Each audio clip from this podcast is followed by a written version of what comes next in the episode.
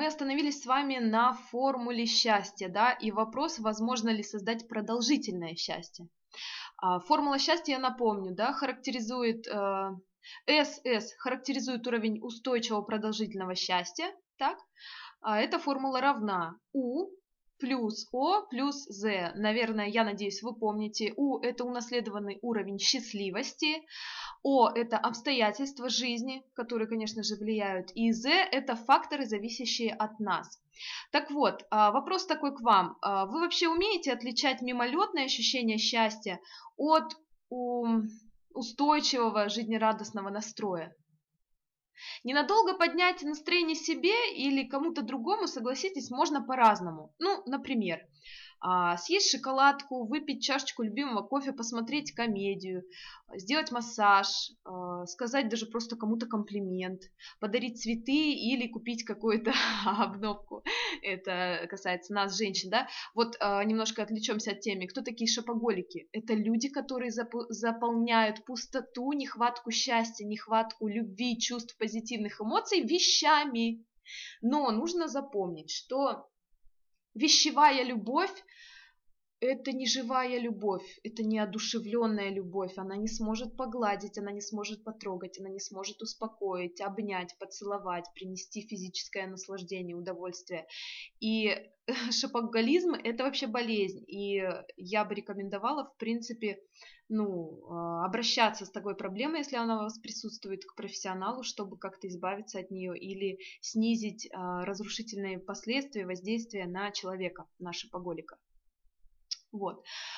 А, это вообще, вот этот э, аудиокурс, это не руководство для людей, желающих получить Э, побольше сиюминутных удовольствий. Я не буду вас учить этому. Это мы можем, я только что да, перечислила, это мы можем с вами делать сами ежедневно, ежеминутно. С такой проблемой вы действительно сможете без меня справиться. Вот гораздо важнее сделаться человеком устойчиво счастливым, что в принципе совершенно а, невыполнимо, если мы будем гоняться с вами за сиюминутными удовольствиями. Я объясню дальше, почему Почему так вообще? А, что говорить, вот эта переменная, унаследованный уровень счастья, да, она практически не поддается увеличению, потому что я уже говорила, что на 50% любая черта да, у нас, ну, генетически унаследована уже вот, от наших родителей, бабушек, дедушек. Поэтому в нашей формуле нужно обратить внимание на две могучие такие силы, на две переменные. Это О и З. О – обстоятельства, да, я напоминаю, и З э, – зависящие от нас факторы. И они как раз способны нам помочь. Помочь в создании а, продолжительного ощущения счастья. У обстоятельств есть как минимум положительное свойство такое, что они способны повышать настроение. Плохо другое, что создавать такие обстоятельства искусственно – это дело, ну скажем так, дорогое и непрактичное. И прежде чем я расскажу вообще, как обстоятельства меняют настроение, попробуйте ответить сейчас на несколько вопросов. Вот как вы думаете, это первый вопрос, а, сейчас сформулирую, сколько в процентном соотношении, сколько процентов жителей да, в, в нашей стране, в вашей стране испытывают на протяжении жизни депрессию? Можете где-нибудь пометить себе, я уверена, что вы фиксируете, записываете какие-то моменты. Я повторю вопрос. Как вы думаете, сколько процентов э, жителей вашей стране испытывают на протяжении жизни депрессию? Второй вопрос. Сколько процентов удовлетворены жизнью, поднявшись выше, ну, давайте выше среднего уровня доходов. Опять-таки в вашей стране, регионе, городе, вот э, стране, давайте страну берем. Как вы думаете, сколько процентов удовлетворены жизнью, поднявшись выше среднего уровня доходов? Сколько процентов людей? А, третий вопрос. Сколько процентов больных, вот как вам кажется, страдающих умственными расстройствами, демонстрируют позитивный эмоциональный баланс, то есть испытывают больше положительных, чем отрицательных чувств? Я повторю, вопрос сложный, да, такой, а, я даже его записала. Сколько процентов больных, страдающих умственными расстройствами людей демонстрируют позитивный эмоциональный баланс, то есть они испытывают больше положительных, чем отрицательных чувств? Пишите, помечайте, отвечайте на вопрос. И четвертое. Каким из следующих категорий ваших соотечественников присущ негативный эмоциональный баланс? А, это, давайте еще раз повторю вопрос. Каким из следующих категорий присущ негативный эмоциональный баланс? Первое – это малообеспеченные слои населения. Второе – безработные, пожилые люди и инвалиды с серьезными физическими недостатками. Еще раз. А, кто, скажем так, больше негатива отдает во внешнюю окружающую среду? Малообеспеченные слои населения, безработные, пожилые и инвалиды с серьезными физическими недостатками. А, будем, я уверена все-таки, что вы ответили, да, в вашей заинтересованности, вы сейчас ответили в процентах. И давайте сейчас я вам приведу статистику, что говорят, ну вот по нашей стране, по России. Обычно отвечают люди а, вот на многих лекциях, да, на каких-то личных а, тренингах, семинарах, что депрессию пережили в среднем 49% граждан России, но в действительности это от 8 до 18 процентов. И на самом деле 56 процентов довольны жизнью. А, так указывают, да, чаще всего. Но на самом деле довольны жизнью 83 процента. То есть замечаете, да, насколько мы с вами прогноз даем какой плачевный. 49%, как нам кажется, граждан России, они испытывают депрессию, в то время как это всего лишь, ну, в среднем 15%. И нам кажется, что довольно 56%, а довольно на самом деле 83%. А позитивный баланс э, у 33% больных умственно отсталых, это как э, указываете вы, люди, да, э, респонденты, скажем так, Хотя на самом деле 57% э, людей, которые страдают умственными какими-то проблемами, у них у 50, больше, чем половина, а баланс этот в положительную сторону то есть у них меньше агрессии, скажем так. Что касается четвертого вопроса, то вот эти представители всех четырех групп в нашей стране, да, в России, по России, утверждают, что чувствуют себя счастливыми. Но, а, тем не менее, вот 83% опрошенных в предыдущие, тут у меня данные, еще некоторые сводка аналогичных а, опросов есть, 83% опрошенных ответили, что жизнью вряд ли довольны э, бедняки, которые не работают, то есть малообеспеченные малообеспеченные слои. И сто процентов считают, что а, тоскливо особенно безработным. Понимаете? Безработные у нас вообще не умеют радоваться ничему. Они несчастные люди глубоко. Но при этом лишь 38% и 24% соответственно а, рискнули предположить, что старики-инвалиды ну, могут быть счастливыми. И какой я хочу сделать общий вывод, да, чтобы вы поняли вообще, к чему эта мысль. А, большинство наших соотечественников, независимо от обстоятельств, считают себя счастливыми и в то же время изрядно недооценивают уровень жизнерадостности, ну, скажем так, других людей. Вот такой образ мышления тоже ну, какой-то баланс в сторону минус, скажем так. Друзья, мы с вами счастливы, и давайте думать и верить в то, что и другие люди тоже счастливы, тогда они таковыми будут. А я вам помогу достигнуть, вот постараться достигнуть этого ощущения продолжительной радости, положительного счастья. Хочу также отметить, что где-то читала в бедных странах, а, где люди с трудом зарабатывают, ну вообще на кусок хлеба, достаток, в принципе, тесно связан с хорошим настроением. Однако в странах э, богатых, более, ну, скажем так, развитых, продвинутых, где э, любому человеку гарантирован определенный прожиточный минимум, большие заработки не всегда связаны с повышением вот того самого тонуса. И если, например, э, возьмем Америку, да, Соединенные Штаты, там вообще самые бедные категории населения – они чувствуют себя, конечно, не слишком счастливыми. Но как только человек выбирается из этой нищеты, дальнейшее увеличение доходов практически вообще не влияет на его жизнерадостность.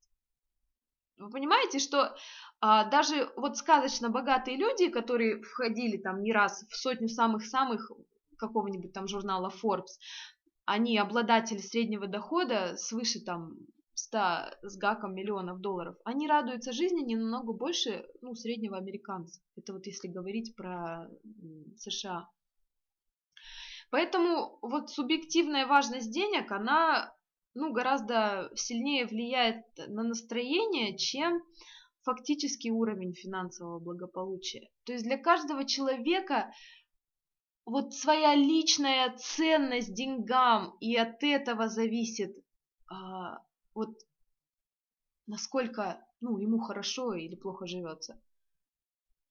Понятно, для кого деньги, ну, это достаются тяжелым трудом, да, который всячески себя отказывает и радуется малейшей возможности чем-то себя побаловать, для него вот этот уровень настроения, уровень радости, он будет, конечно же, выше.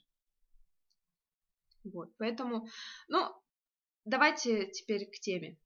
Вот, э, допустим, что каждый человек обладает ну, неким достаточно определенным уровнем жизнерадостности. И в чем заключается моя задача вот в этом аудиокурсе? Выяснить, какие факторы и обстоятельства э, помогают нам, людям, держаться ближе вот к верхней границе вот этого диапазона своих возможностей. И до недавнего времени считалось, что счастливые жизнерадостные люди – это те, кто хорошо зарабатывают, имеют семью, а, сравнительно молод, здоров, получил хорошее образование и верит в Бога. И я постаралась еще раз как-то вот объективно оценить внешние обстоятельства, способные повлиять вообще на наше настроение. И вывод я сделала следующий, что а, для счастья человеку желательно, первое, жить а, в богатой, ну, в демократической стране процветающей, да, а не в, не в нищем государстве с диктаторским режимом. Вот это очень важный фактор.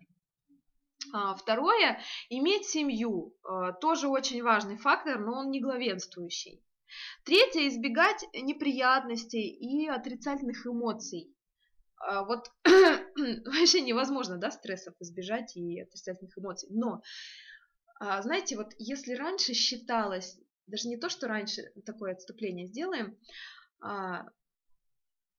можно часто сейчас услышать такую фразу «не держи в себе». Скажу вам так, я сама до недавнего времени считала, была уверена, что в себе нельзя скрывать, держать весь негатив, раздражение, что нужно это все выплескивать. Знаете, от этого только хуже, больнее человек а, подрывает свое здоровье, эмоциональное и физическое состояние своего здоровья. И чем больше идет этот выброс негатива, тем оказывается разрушительные его последствия, как нежели если бы вы, ну, что-то где-то промолчали, да, трансформировали внутри себя негатив э, в позитив. Вот, и на это стоит обратить внимание, это так на будущее. Так вот, избегать неприятностей и отрицательных эмоций, что невозможно, этот фактор средней важности. Четвертое, что необходимо для счастья, да, желательно, это как можно больше общаться с людьми, вот этот фактор важный, но опять-таки не, не, ну, не основной. Вот э, я, как человек экстраверт, да, открытый к людям, ну, у меня и профессия обязывает, в принципе, я помогаю людям, я общаюсь с людьми, для меня этот фактор, ну, действительно очень важен. Мне для ощущения ну, удовлетворенности жизнью важно общаться с людьми. Мне важно помогать, мне важно узнавать что-то новое, обмениваться опытом, знаниями. То есть вот это четвертый фактор. Пятое, необходимо верить в Бога. А, верить, давайте так, в судьбу, в любовь, а, в жизнь после смерти. А, ну вот верить в Господа Бога, да, это Вера нужна, духовно нужно расти, нужно духовно чем-то подпитываться.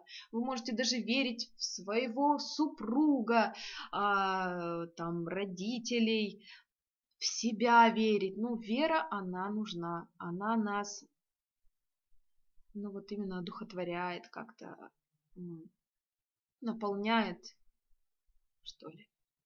Вот. Однако наряду э, с вот этими внешними факторами существует ряд внутренних, которые играют не менее важную роль. И зависят они от чего? Ну, возможно, кто-то догадался, что от нашей воли и от желания.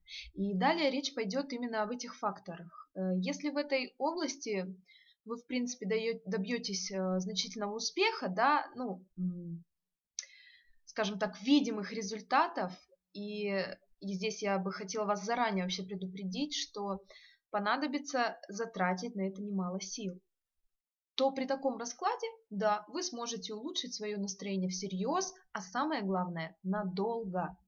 Положительные чувства бывают связаны с прошлым, настоящим и будущим. Мы переходим плавно к такому серьезному разделу. А, к разряду последних относятся оптимизм, это если говорим мы про будущее, да, оптимизм, надежда, уверенность в себе и вера. И настоящему принадлежность, э, принадлежат, настоящему принадлежат радость, восторг, спокойствие, пожалуй, ну такое возбуждение, что ли, Удовольствие и самое главное, вообще любовь и жажда к жизни. Именно эти чувства составляют то, что ну, большинство из нас называет счастьем. Положительные чувства, связанные с прошлым, это удовлетворенность, чувство выполненного долга, гордость и спокойствие. Вот мы с вами разобрали, что э, еще раз хочу обратить ваше внимание, положительные чувства бывают связаны с прошлым, настоящим, будущим. Э, будущее – это наш оптимизм, вера, надежда. Настоящее – это радость, восторг, спокойствие, энтузиазм, возбуждение, любовь к жизни, самое главное. И э, положительные чувства, которые связаны с прошлым, это удовлетворенность, чувство выполненного долга, гордость и спокойствие, наверное, одно из э, самых главных. Необходимо учесть, что вот эти три типа чувств далеко не всегда взаимосвязаны. И э, в идеале человек должен э, в равной мере испытывать положительные эмоции вот этих всех трех видов. Но бывает так не со всеми, да, стоит это отметить. Человек может, к примеру, рассмотрим давайте на примере, а, человек может с удовольствием вспоминать о прошлом, но критически оценивать настоящее, а будущее вообще э, смотреть э, закрытыми глазами, ничего доброго не ждать и, ну, в общем-то, вот такое бывает часто. Я наблюдаю такое часто, такие состояния у людей. И узнав больше о каждом из этих трех компонентов счастья, я обещаю вам, что вы научитесь по-новому воспринимать прошлое, настоящее и будущее. И, ну, чтобы чаще испытывать вот эти вот положительные эмоции. Итак, давайте мы подробно разберем, как можно добиться э, начнем с удовлетворенности прошлым вообще. Что это такое? Почему это, об этом нужно говорить? Чувства, связанные с прошлым, они бывают очень разными.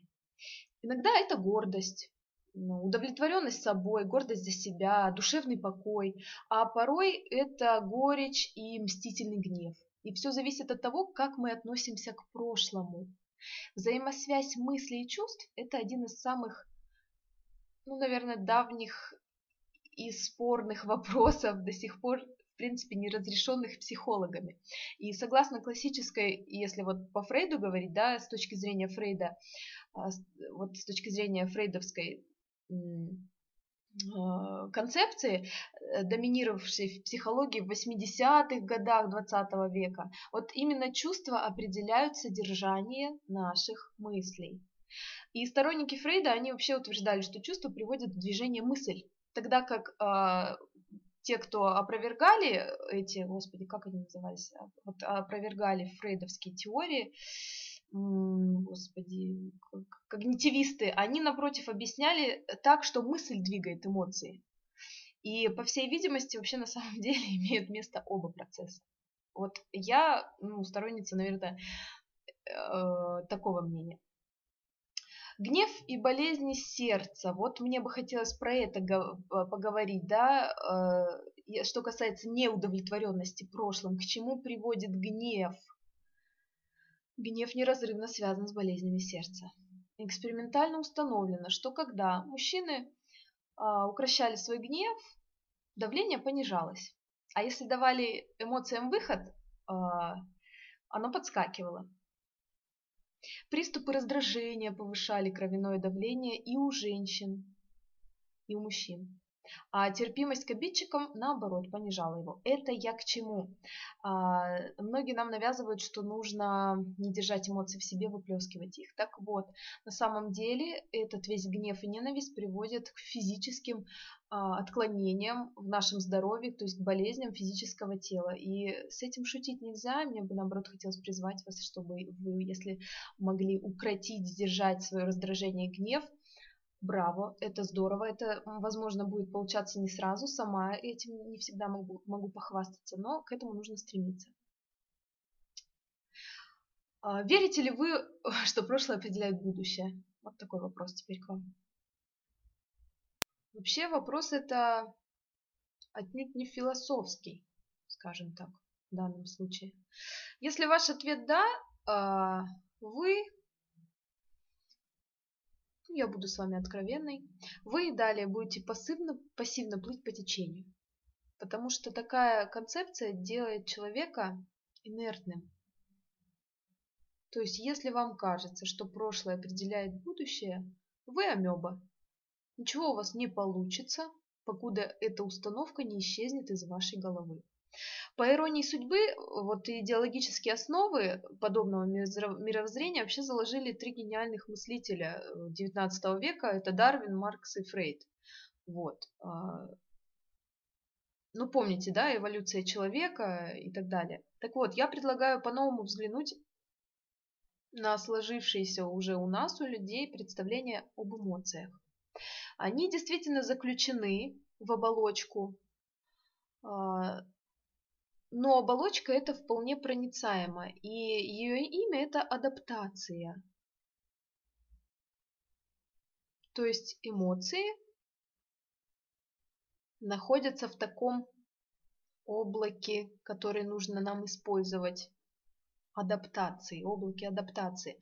Когда с нами происходит что-то очень хорошее или плохое, настроение временно изменяется. Но вскоре все вновь становится на место. Замечали такое? Эмоции сами по себе постепенно как бы так вот рассасываются. Их энергия, она выходит через нашу оболочку, и в результате человек через какое-то время возвращается к, своему обычному состоянию. Зато если постоянно переживать и стараться э, дать выход эмоциям, они будут множиться, они будут затягивать нас вот в этот порочный круг э, бесплодных мыслей о прошлом. Недооценка вот того доброго, что случалось с нами в прошлом, и переоценка тягостных событий каких-то неприятных – это два препятствия на пути к спокойствию, удовлетворенности самим собой и в целом жизнью. И здесь важно отметить следующее. Чувство благодарности, оно подпитывает э, положительные воспоминания, а прощение обид, оно ослабляет разрушительное влияние негатива, отрицательных эмоций. Иногда даже трансформирует их в положительные эмоции. Вот, вот это очень важно. И давайте э, немножко поговорим о благодарности. Вспомните человека, которым вы многим обязаны, но которого вы не успели, скажем так, ну, похвалить, поблагодарить. И сделайте следующее. Вот э, как раз я закончу, наверное, нашу часть, э, лекцию на этом именно сегодня, чтобы вы проделали это упражнение. Напишите о том, как вы ему признательны. Вот этому человеку, которого вы не успели поблагодарить. И вот этот, сочиняя благодарственный текст, э, здесь хотелось бы сказать вам, чтобы вы не спешили, потому что уделить этому нужно достаточно времени. И затем вы можете пригласить э, своего благодателя, скажем так, в гости, или сами зайти к нему, можете без предупреждения, ну только так, чтобы человек не, не оказался в какой-то неловкой, неловкой ситуации. Вот. И очень важно поблагодарить человека именно с глазу на глаз. Не смс, не имейл по почте, не телефонным звонком. Нет, лично, с глазу на глаз. Не рассказывайте вообще о своей цели визита, почему вам нужно с ним увидеться. Просто скажите, что да, есть необходимость. Вино и сыр, ну тоже не обязательное условие. Гораздо важнее напечатать вот этот признательный текст на листочке, бумаги красиво заламинировать можете, к этому можете творчески подойти. Вот, пусть это станет таким вашим подарком, без повода. И в подходящий момент э, я бы рекомендовала также с выражением ну, прочитать то, что вы написали, смотреть при этом в глаза по возможности адресату. И дайте возможность э, человеку, не торопясь, выразить свои эмоции. Просто что, что он скажет вам, посмотреть на его реакцию. И еще раз вместе вспомните то, что он сделал для вас. И вот именно на этой ноте мы заканчиваем. Сейчас вы берете листок бумаги, ручку и выполняйте это задание. В дальнейшем вы поймете, насколько эффективное оно и как важно то, чтобы вы его выполнили.